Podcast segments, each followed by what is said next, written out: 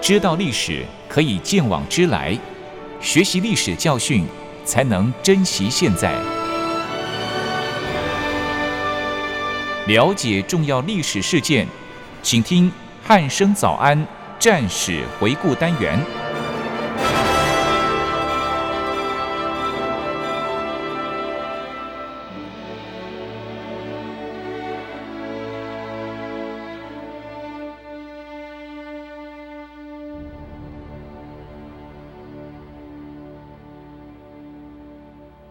各位听众朋友，您好，欢迎收听今天的战史回顾单元，我是易明。今天一样邀请到国防大学的曾博元老师来到节目当中，老师你好。呃，一鸣好，各位听众朋友，大家好。对，那今天老师要为各位听众朋友介绍的是这个春秋时期晋国跟齐国的平阴之战。对，平易之对，战。那老师一样是不是先请老师跟我们听众朋友稍微说明一下这场战役的一个概况呢？好的哈，其实一鸣呃跟大家说了这么几集的一个春秋战史，啊我们可以看到，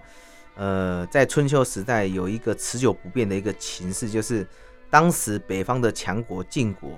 他一直是想要阻止南方的强国，就是楚国是，哦，不要让他能够进入到中原地区里面。嗯，那相对的楚国嘞，它也有它的一贯的一个方针，它就是嘞把晋国封锁在大河以北的一个地区，嗯，呃，再看看能不能进而去控制整个中土。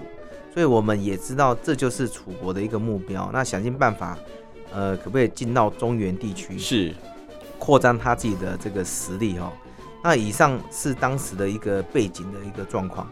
那我们回到一个正题哦，就是我们看到西元前五百五十八年。嗯，那时候晋昭公过世以后呢，就把这个这个王位啊传给他的儿子，他嗯，儿子叫做这个姬彪嗯，哦。那姬彪这个紧接继位之后，他就被称为叫做晋平公。嗯，那因为当时晋国的战略仍是想要打击跟压制楚国的一个势力是，哦，这是他当时的一个战略的一个重点。嗯，所以在西元前五百五十八年，晋国的军队就开始进攻楚国。嗯，呃，在砧板这个地方啊，砧板地方是在呃河南的一个平顶山市北的这个地方，他击败了这个楚国的军队，嗯，那晋国军队就趁胜啊南进，侵入到了这个楚国北部的重镇叫方城以北这一一带。是，哦，所以我们可以看到，这个砧板之战给了楚国一个很大的一个打击，嗯，哎、使这个晋国的霸主地地位啊，进一步能够得到一个巩固。对，嗯，是老师，我看这一次这个砧板之战哦，它这个象征意义非常的重大，尤其是没错对这个晋国来讲哦，嗯因为这一战确实是给晋国的这个霸主地位，让他们得到了进一步的这个稳固。对，事实上没错哈、呃，一鸣在这个时间点，这个晋国的势力是可以说是相当的一个强盛。嗯那对楚国来说呢，他已经占了明显的一个优势，而当时吴国又不断的在侧后方啊来骚扰这个楚国，所以呃，对楚国来讲的话是它是两面受敌。嗯所以一鸣，我虽然当时楚国又联合了秦国去对付晋国，嗯，但是呢，这个并不能对整个一个战略态势形成一个有效的局面。，对决定性的一个影响。嗯，哎，对。然而这样的一个背景的环境中哦，晋国跟齐国这两个国家呢，又发生了内内讧，哦哎其中是包括这是一个主题，就是西元前五百五十五年冬天晋国讨伐齐国的这个平阴之战。嗯那这一次的平阴之战，齐国是大败，齐桓公这时才仓促的这个后逃。嗯，那另一个战役呢，就是在西元前五百五十年的齐国跟晋国的太行山之战，啊，这个使得中原这个反楚的一个联盟产生一个严重的一个分裂，嗯所以晋国对于这个楚国的一个战略优势已经受到一个呃相当严重没有办法去弥补的一个损失哈、哦，嗯，所以中原百余年以晋国为中心的这个局势啊，其实已经开始走向了另一个这个局面，对对哦，是这样子说起来哦，这样楚国感觉就是哎、突好然发像又又复活又了。复活了，对，没错突然没发错生这件事情，是就是是是哦天不亡我也啊。。对，没错，没错，没错是，那其实老师刚才跟我们介绍了这个平阴之战的这个概况哦。那当时的晋国跟齐国这两个国家开始产生内讧，内讧没那错也使得这分个裂中原一个这个反楚联盟哦，就是原本稳固了就是数百年的这个反楚联盟产生严重的分裂哦。对，没错。对，因为之前其实我们介绍的几几场战役里面，齐国感觉就是齐桓公走了之后对，感觉就是哎、他就是有点慢慢淡出了这个舞台哦，但是是现在又进来了。没错，没错，对没错，对，那晋国对楚国的战略优势也在这个就是两国之间的战受到役之损，失了。对嗯他可能就是受到损失，无可弥补哦、对那老师是不是后续再跟我们说明一下这场战争爆发的原因呢？好的，好。其实自从这个西元前五百八十九年，秦国跟晋国两个国家发生了安之战之后，嗯，呃，齐国就开始一直的依附在晋国，那渐渐就变成说晋国争霸中原的一个重要的一个关系国了哈、嗯，那可是这个时候，其实齐国的君主就是齐灵公，是呃，却开始觉得很自大啊、很狂妄啊，哦对呀、、啊，嘿呀、啊，他他为人就是非常的傲慢，嗯但是呢，他又没有什么这个没什么呃料，对，没有谋略的这个能力，是，呃，而且他又接受这个周灵王所阐释这个霸主的这个头衔，嗯呃，就要和晋国去争夺这个中原霸主这个地位嗯啊。那个时候，其实晋国的霸业正是这个如火如荼啊，嗯哎，对，年仅三十岁的这个晋昭公突然去世之后，其实晋昭公的死啊，这个直接影响了这个晋国内部的政治，还有整个一个中原的诸侯的一个局势。嗯那这个时候呢，其实齐灵公趁着这个晋昭公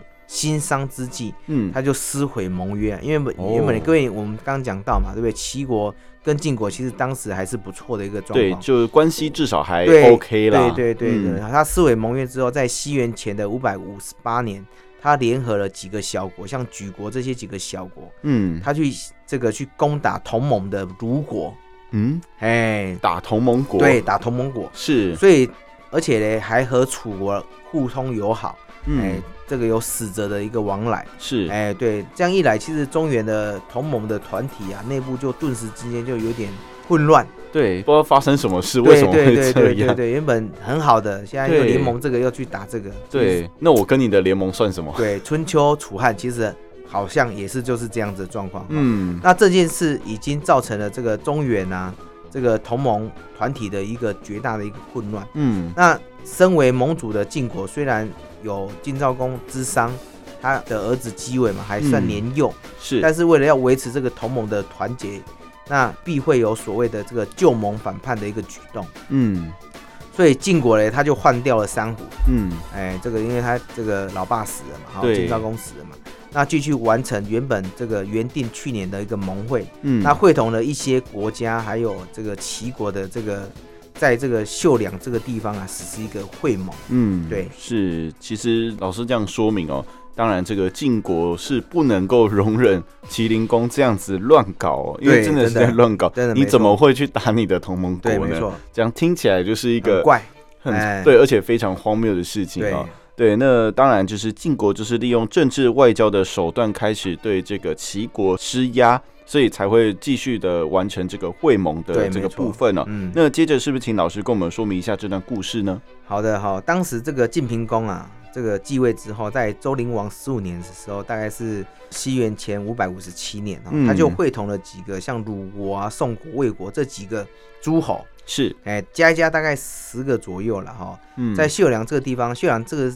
地方是在河南省的温县，哦，哎是，，但是因为之前这个齐灵公啊，依旧这个会盟嘛，嗯，所以他不把它当一回事，嗯哎，他认为依依旧是这个我行我素，哦，丝，毫不会去理会说晋国的一个威胁，嗯，所以秦灵公就说他自己生病，哦，哎、没办法到。嗯而他这个则是哎认为说会盟只是一个幌子，嗯，实际上是为了要清算这个诸国，就刚刚讲的去讨伐卢国这件事情，嗯，根本就是冲着他自己而来的，是，所以他就没有与会啊，嗯，就找个理由请对假啦。请假，哎、嗯他就但是呢，他还是有派遣，他还是有代理人的，哦，哎、是对对。是是，他就派了这个齐国的大夫高厚代替他前往去参加，嗯那晋明公在会议中就命令这个莒国跟诸国啊，要归还刚刚鲁国的这个土地，是，并且还说啊，这个这两个国家啊背叛盟约，嗯暗地也跟敌国就是楚国来使者来往来，嗯而，且又入侵这个蒙古，必须受到这个惩罚。对，所以马上呢就把这两个国家的这个人就带出会场，就跟他讲说择日追究他的责任。嗯后来就以这个通其楚之死的罪名啊，就给他处置了。哦，所以，是哎，对，所以这个在这一次的这个盟会中啊，晋国的将领啊，嗯知道与会这些诸侯啊，都是依附在齐国这边。所以这场的会议其实是一个呃貌合神离的一个局势啊，是哎，所以他这个就大怒啊，一怒之下呢，要把这个高后，高后就是刚刚齐国大夫的这个代理人，哎代理人是，对，给他囚禁，而且打算要治罪给这个高后。嗯，后来呢，高后听到之后，这个讯息就马上的就连忙就逃到了这个齐国去啊。嗯事隔一年之后，齐国又连同了诸国讨伐鲁国的一个边部嗯北部的一个边境啊，是并且还厮杀了他那时候的辽守城，就是专门在那边看禁卫的，哦，哎、在那边是看，的守卫的叫做张坚。嗯哎，这时如果还有这个曹国马上去跟这个晋国来做一个求救，于嗯是晋国就开始对于这个齐国这叛乱啊，以及这个连年的去侵伐这些鲁国这些小国这件事情，他已经没有办法再做一个这个容忍，嗯所以他就决定要这个对齐国啊来实施一个彻底的一个打击。嗯因此呢，就在呃西元前五百五十五年的时候，呃就发生了这个晋国跟秦国的这个平阴之战。嗯，那平阴呢，大概就是在呃我们现在山东平阴县这个位置。对对哦对，是那山东好像我记得没错啊，好像也是这个齐国的这个这个算是他们的领土，对，没错，对，我记得没错的话，好像是嗯这样哦、对，那其实刚刚老师在说明这些，就是不管是会盟当时的情况跟后续的一些状况哦，嗯等于是晋国想本来想利用这种外交跟政治的手段来压制齐国，因为说到底啊，虽然齐国是呃前几年是附属在晋国底一下，下，对，但是恢复再怎么说，它也算是强曾。国，对，也是一个强哎国，没错对，也不可能随便就这样对他开战了。没错，对，没那错当然就是在晋国时，呃，用这些手段之后，发现哎、诶好像没什么用。哎，没错，对，啊所以只好就是在平阴这个地方跟齐国来一场哦来，一就是场我给你一个当头棒喝，让你看看你会不会乖一点的感觉哦。，没错没错没错对，那老师刚刚跟我们说这场这个平阴之战的这个整体原因哦，其实算是蛮清楚的。对，那接下来是不是请老师告诉我们这场作战的战场明确发生地点又是在哪里？那当时的这个形势又是如何呢？好的哈，当时齐国的北方、西方嗯跟南方的一个战境哦。是，那北方的话，它是则是由当时的黄河哦，就是今天的这个会合为界。嗯，那黄河以北呢，则是为这个狄族啊、鲜吕这些部落，还有这些、这个肥国哦，还有一个肥国，它所盘踞。那西边呢，则是有黄河，还有跟晋国它为一个界限。那西北跟呃西南边这个地方呢，就是今天的这个呃山东省蒲县附近这个嗯地方啊，刚好跟魏国相互临接，是，所以南还有一个南边嘛，嗯，南边呢，大概就是我们现在的鄄城县嗯，哦，它这个沿着济水南岸一直一直延续到这个大汶河哦，还有这个南方的一个北方的一个边边地哦，嗯他们两个是做一个相互的一个连接，哦，是，对这是它整个一个战境哦。那而且我们可以看看当时晋国它与齐国还有鲁国这两个国家的交通部分，这几个国家哈、哦、都是由魏国的边境渡过黄河。嗯，再经过魏国的一个成都，叫做地丘啊，嗯地丘大概是我们现在河北省濮阳县这个地方、哦嗯。，那经过了地丘，还有濮阳谷、平阴，一直到历下，这样的话就可以，这样才能到齐国的都城，叫做临淄、嗯，哦。若是要到鲁国的话呢，要继续再由濮经过文山，嗯，才能抵达到鲁国的成都，叫做曲阜。是，哦，所以可以说这个晋国啊，要到这个鲁国啊，其实可以说是相当相当的这个远呐、哦。嗯，就是要绕来绕去，哎，要绕来绕来绕去，哦、对要来要来绕来绕去哦。再来呢，齐国的西晋也是与这个魏国边境啊的区域啊，这个相互连接，而且它是属于一片这个平原地区，嗯，可以说啊，这个是在这个吉水跟泰山之间所形成的一个平阴之地。是，哎，它是平一个这个地峡。呃，从这个地形来看，我们可以看到，其实积水它没有造成任何的一个地障的一个威胁，嗯，而且呢，泰山支脉呢，它是平一的附近，所以它算是一处的一个小土丘而已。哦，是，哎，严格来说，其实刚刚所说的，它是没有任何的一个险要嗯，跟一个地点，它就就是一个很平原。平原的一个地方，对，所以你看，在这个地方，它唯一的能够形成这个地藏的地区，就剩下一个叫做这个诶、东阿的一个雷者，哎、嗯就是东平湖啦哈。是，所以因此，这个齐国为了要巩固西边的国境的话，它只有仅能在这个平阴筑成一个坚固的一个城堡，来作为它未来的一个屏障，它只能做一个城堡这样子而已。对，嗯是，其实刚才听完老师对这个地区的一个介绍哦，好，就是只有一个湖泊是我们在就是军语里面所讲的，就是这个地藏地障的对，部没错分。。对，雷那者地对是这就是地方的地，然后对障是障碍的障。对对，那这样子靠着这个城墙筑城堡这样的方式是妥当的吗？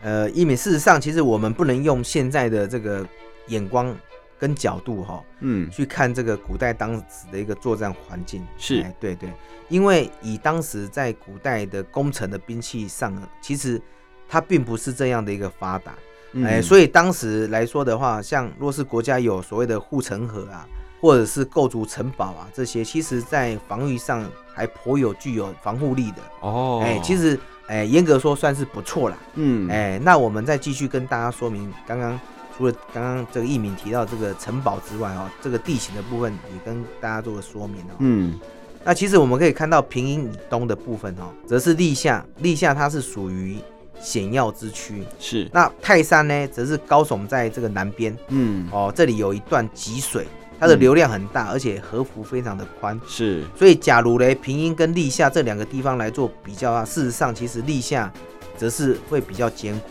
嗯，而且它离这个刚刚讲的，哎，林芝这个地方会比较西方是比较重要的一个门户。哦，是，，对，所以但是其实麒麟宫在这个时间正好嘞，南侵鲁国的北部的边境，它就在泰山山脉跟这个文河的这个流域嘞，同时策动了魏国，嗯所以要向西去侵朝这个侵略朝国，就这样，样的把这个重兵啊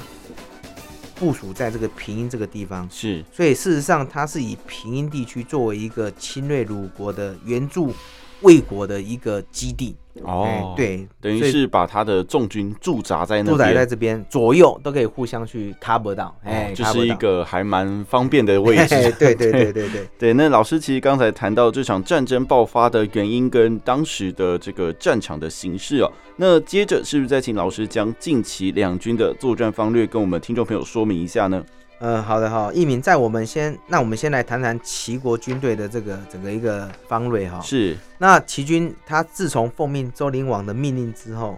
为为这个诸侯的霸主，嗯，哦，他首先他就联合了举国跟诸国这两个国家呢，一起去围攻同盟国，嗯，哎，同盟叫做鲁国嘛，对是不对？所对以逼他投降。那他就这个，这是他的主要方针，这刚刚也有讲到了哈。嗯，那另外在西元前五百五十六年，他策动了这个魏国发动内变，哦，哎，他利用这个魏国的外交官叫做石买，他嗯率领军队去讨伐曹国，哦，哎，攻取仲丘。这使曹国向晋国来做告状，嗯，哎，告状，所以呢，他就跟他说魏国的一个所作所为。那齐国还不只是只有这样子哦，他还继续派这个使者嘞去这个楚国那边，看可不可以跟楚国一起来做结盟，嗯，哎，做联盟的一个状况。是，所以我们可以看到，其实齐灵公在这个时间点，只是为了要达成他自己霸主的一个个人的一个私欲，他嗯其实他已经完全去背离了那个呃中原联盟的这件事情啊、嗯所以我们可以看到，呃，齐国他当时所做的这些事，事实上就是呃要打击盟主嗯，哦，就是晋国嘛，对是不对？哦，那也就是当时晋国唯一的一个中心的一个策略，而且呢，他还把驻刚刚讲的这个重兵啊驻守在这个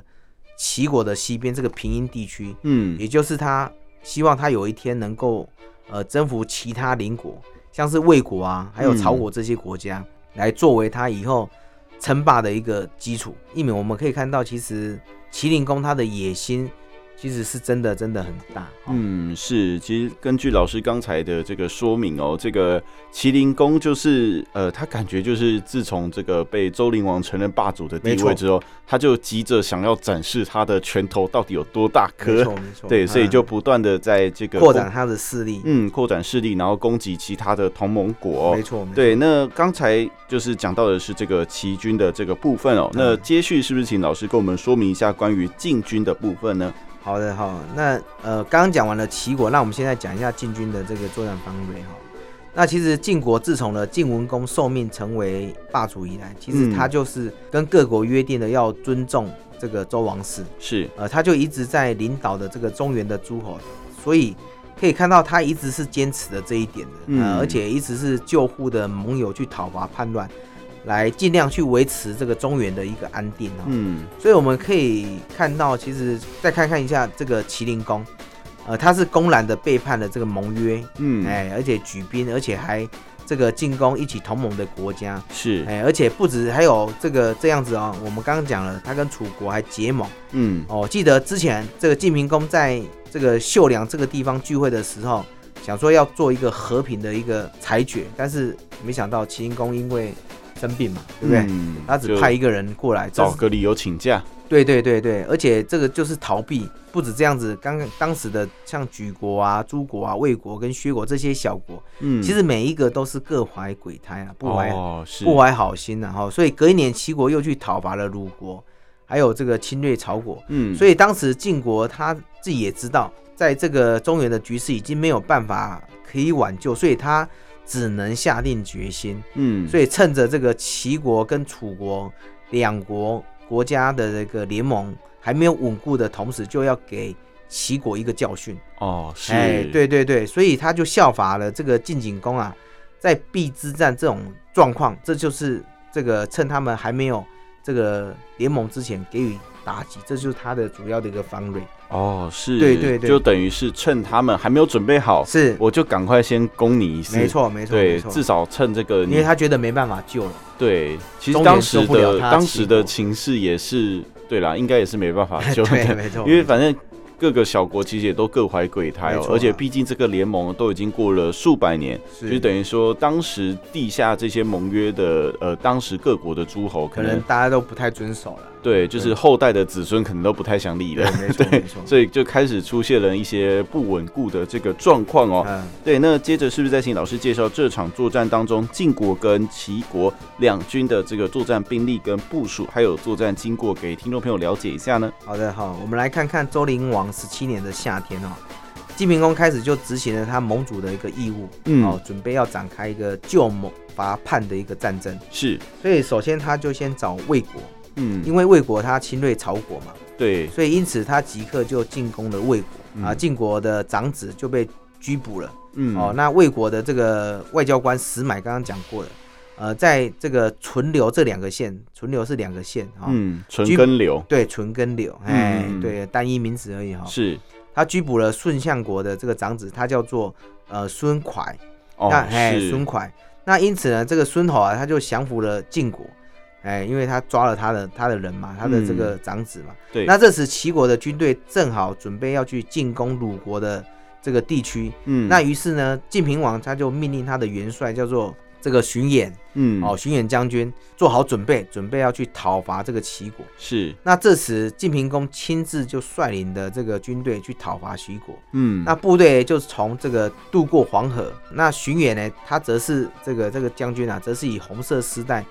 绑在两块玉上哦，这个嗯祈祷啦，哦，，哎，就是祈祷哦，就开始祈祷。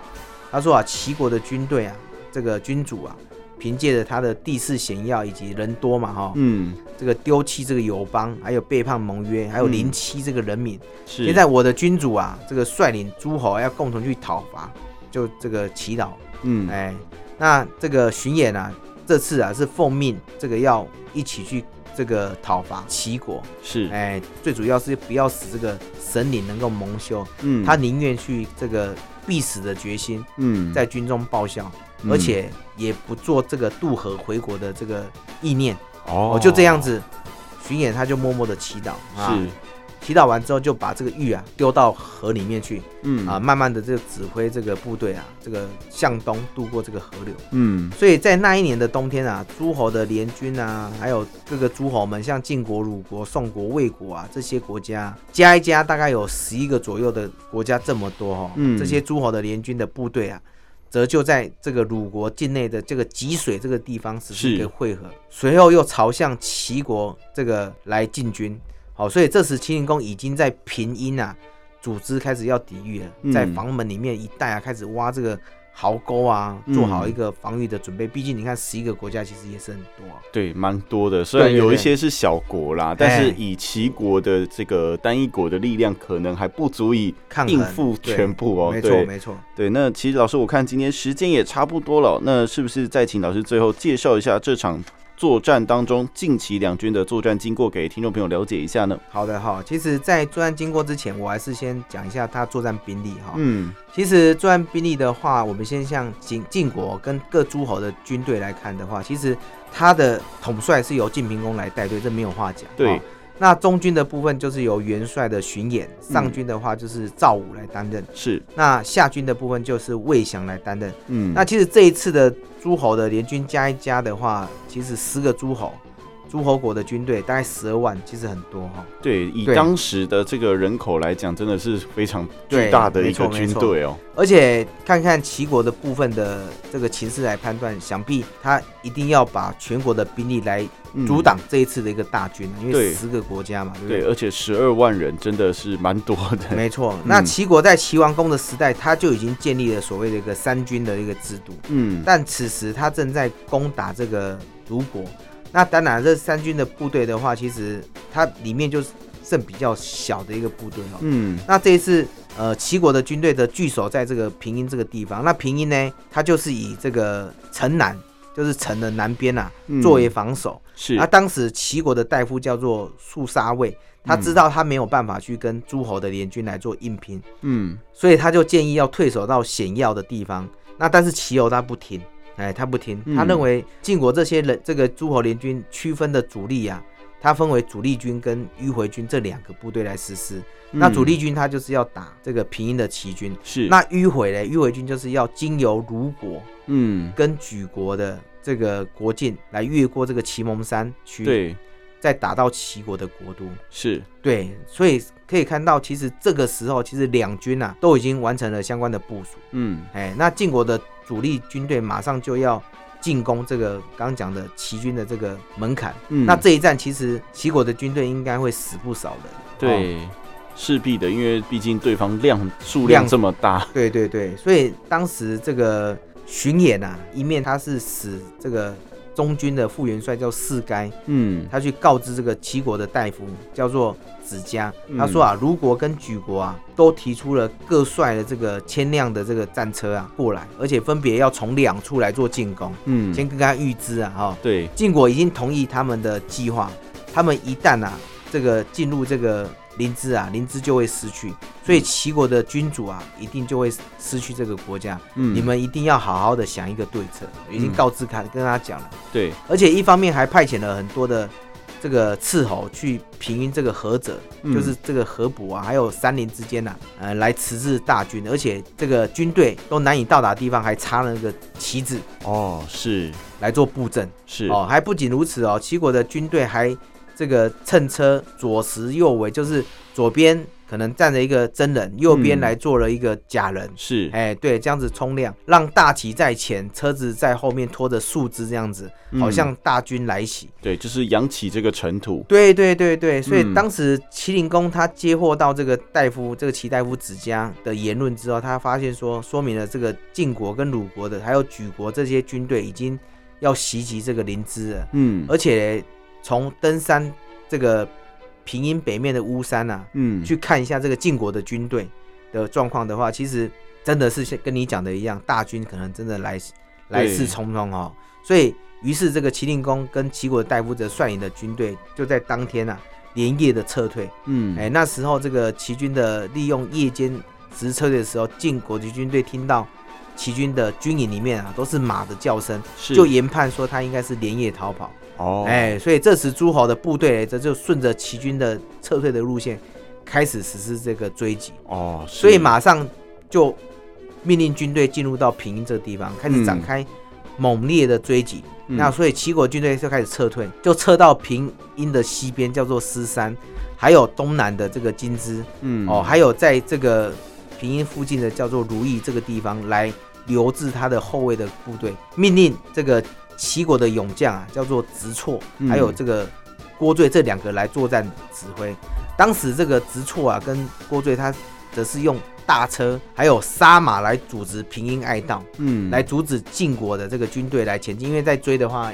这个麒麟弓应该就完了。哦，哎，是，对对对，哦，所以进军的这个部分呢、他的派遣他的勇将叫做这个周错，他编成这个追击军，向齐军来来是是一个这个猛追，嗯，所以以之后这个秦国的上、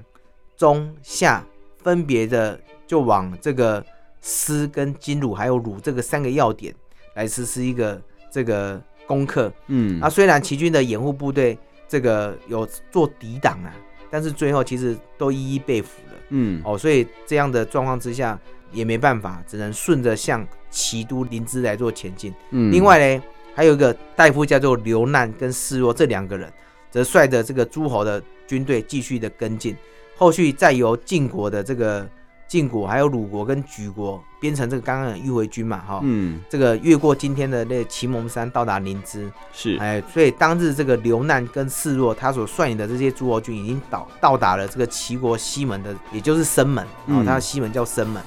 去焚去烧东西啊，或是干嘛，就是势如破竹的。那秦灵公他看到了晋国的，还有这个诸侯的这个联军啊，都已经到达了这个临淄这个地方，嗯而且各个城门啊都已经这个遭到破坏了，嗯所以他就率领的这个部队啊，希望能够突围，哦是对，但是没想到这个时候，其实他们还是继续的穷追不放，嗯呃，想要彻底的这个打击啊齐国最后的一个军力。后来这个诸侯的军队一直追到渭水这一带，那这个时候嘞，这个晋平公跟这个荀衍啊，听到消息说楚国已经这个讨伐了郑国之后，就借由这一次。呃，方式再救来救齐国，所以当时这个晋平公因为怕后方也被受到威胁，因为嗯齐国虽然被讨伐，但是另外楚国他怎样？楚国他之前不是跟楚国来做联盟吗？对啊，楚国他这时候又发兵了，嗯哎，所以他认为说这样子的话，在就两面夹底的状况之下就停战了，嗯哎，那整个就往西来做撤，是哦，并救这个郑国，所以整个这个平阴之战啊就这样的结束了。嗯，是，其实这场战争哦，呃，在平阴这个地区可以对说是呃蛮使用蛮多的这种诈骗的诈术的手法、哦。没错，没错，对，，然后先促使这个齐军就是吓到，想说，哎、人真的很多很啊，多啊，没错，对，然后就赶快后退，就再趁胜这追击哦。对，对其那实最后呃还是因为楚国的原因啊，嗯，所以的话，这个楚国起兵了嘛，因为对怕断了这个晋国的，后后路撤对，对，所以这样也间接的影响到了这哎个齐国是没错，嗯，但是这场战争哦，可以说是算给麒麟公一个蛮大的教训、没啊。错，没错，对，相信他应该也收到了这个教训哦。 嗯，好，那今天在经过老师的说明之后，相信各位听众朋友对这场平阴之战有了更多的认识哦。那当中有许多的这个，不管是背叛啊，然后或者是用这种诈术的方式哦，嗯，我们还是看看就好啊。对，大家做人还是要讲诚信的。没错，没错，对没对错。对，好，那今天的战史回顾单元就到这里，我们下次再会喽，拜拜。